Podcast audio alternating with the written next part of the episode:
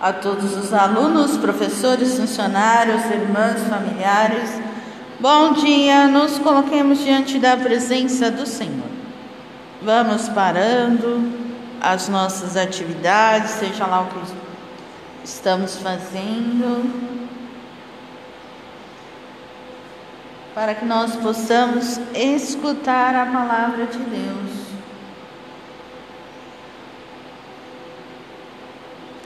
Para que essa palavra de Deus possa adentrar o nosso coração e para que possamos, depois de passar pela palavra de Deus, sermos melhores. Nós vamos rezar pelo dom da vida da funcionária Elsa Firmino, que celebrou o seu aniversário no sábado.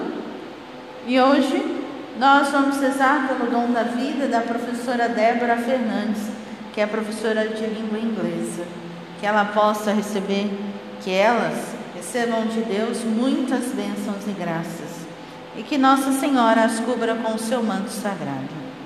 Hoje nós celebramos na igreja Santo Antônio Galvão.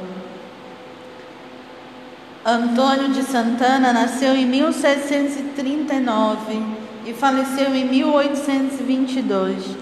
Já durante o noviciado com os franciscanos, destacou-se pela piedade e as virtudes exemplares. Foi padre e membro da Academia Paulista de Letras. Homem de intensa vida de oração, empenhou-se para aliviar os sofrimentos alheios. Tinha o dom da cura. É o primeiro santo que nasceu, viveu e morreu no Brasil. Foi canonizado pelo Papa Bento XVI em 2007. Então, peçamos a Santo Antônio Galvão, que é um santo brasileiro, nasceu, viveu e morreu no Brasil, que interceda pelo nosso povo tão assolado por tantas situações bem difíceis que nós estamos passando.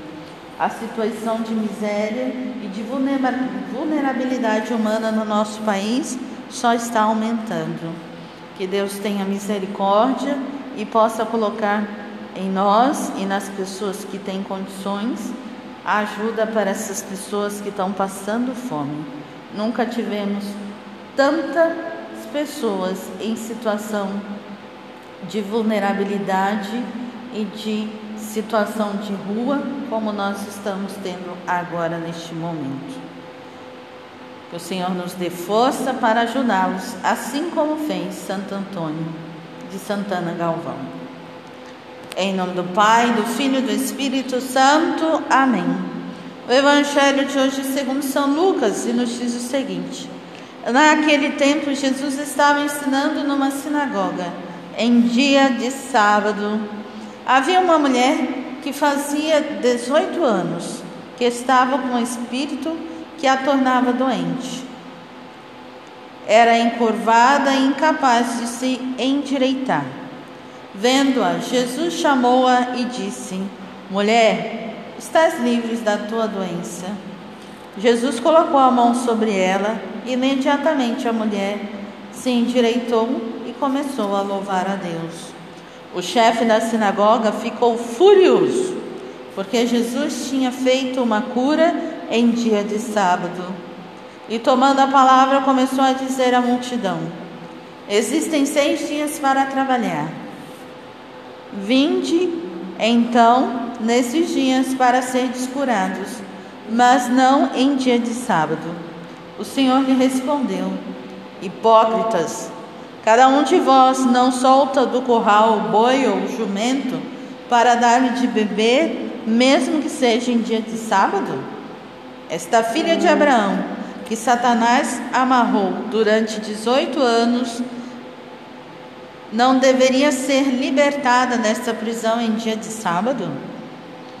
Esta resposta envergonhou todos os inimigos de Jesus e a multidão inteira se alegrava com as maravilhas que ele fazia. Palavra da salvação, glória a vós, Senhor. O evangelho de hoje traz Jesus que cura e a hipocrisia daqueles que determinam o dia da cura.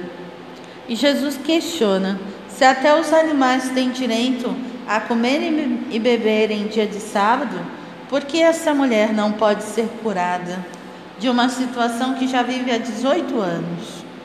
Falta sensibilidade. E a maldade humana também, a perversidade, está aqui nesses que questionam, os chefes da sinagoga. Muitas vezes nós precisamos ver qual é a nossa postura. A postura de Jesus que cura, que está ao lado do fraco, do oprimido, que tem dificuldade, ou a postura desses chefes aqui da sinagoga arrogantes, que só querem mesmo serem vistos e expostos, mas querem a lei pela lei. A lei não pode matar a pessoa. A lei vem para dar a vida, para colocar limites, colocar respeito.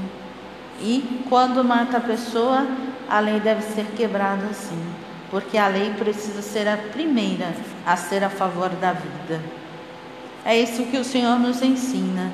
Nós precisamos, assim como o Senhor, tocar a vida das pessoas e que elas sejam diferentes ao passar por nós.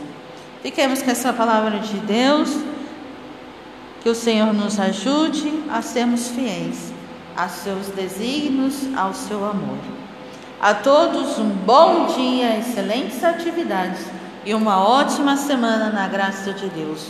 Em nome do Pai, do Filho e do Espírito Santo. Amém.